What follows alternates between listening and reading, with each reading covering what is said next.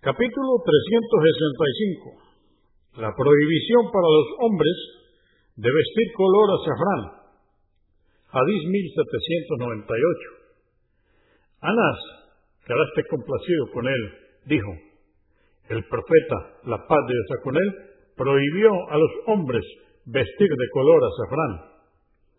Convenido por Al-Bukhari, volumen 10, número 256, y Muslim, 2101. Hadís 1799.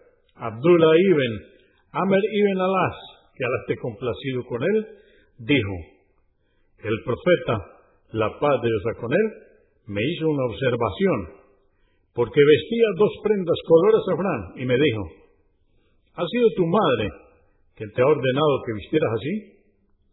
Le dije, ¿acaso las vuelvo a lavar les cambio el color? Dijo, mejor quémalas. En otra versión, estas son ropas que visten los incrédulos, no las utilicéis. Muslim 2077.